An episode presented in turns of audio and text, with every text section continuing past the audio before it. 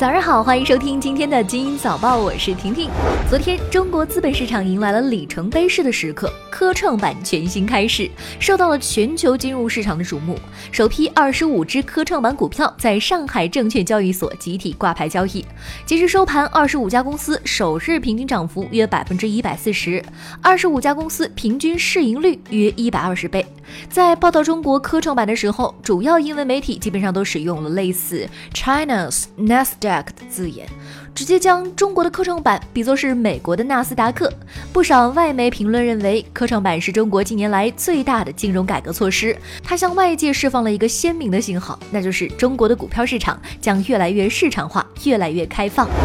电子烟的健康危害正日益引发关注。国家卫健委昨天表示，正会同有关部门进行电子烟监管的研究，计划通过立法监管电子烟。研究表明，电子烟容易以时尚的方式诱导青少年先接触电子烟，之后可能接触传统的烟草，这就加快了吸烟人群的年轻化趋势。另外，鉴于电子烟具有不安全性，必须严格加强监管。世界五百强，中国上榜数首超美国。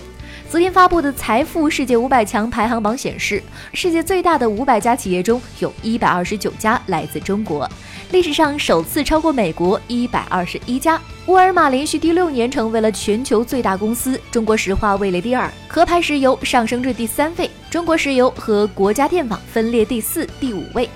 国际泳联昨天发表声明，对澳大利亚游泳管理机构和霍顿提出警告。声明称，国际泳联尊重言论自由，但它必须在适当的背景下进行。与所有主要体育机构一样，我们的运动员及其随行人员要明白，他们有责任尊重国际泳联规定，不利于国际泳联的赛事发表个人声明或做出姿态。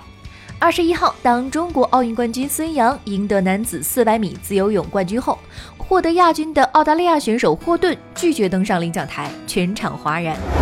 伊朗驻华大使馆日前发布消息说，自即日起，中国公民前往伊朗旅游可以享受免签待遇，允许逗留时间为二十一天。伊朗拥有数千年文明史，自然地理和古代文明遗产丰富。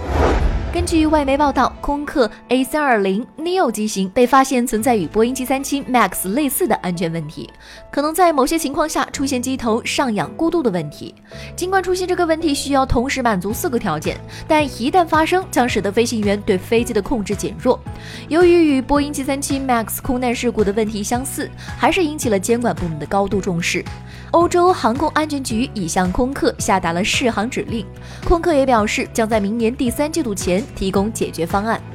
研究显示，空调温度会影响工作效率，这个说法来自科学期刊《公共科学图书馆综合》日前发表的一篇论文，同时表示女性在较低温度时工作效率会下降，而男性则恰恰相反。研究者表示，将工作场合的空调温度设置高于现行标准，可以提高工作效率。我只知道，每到空调季，男女就不太适合待在同一办公室里，男生怕热，女生怕冷。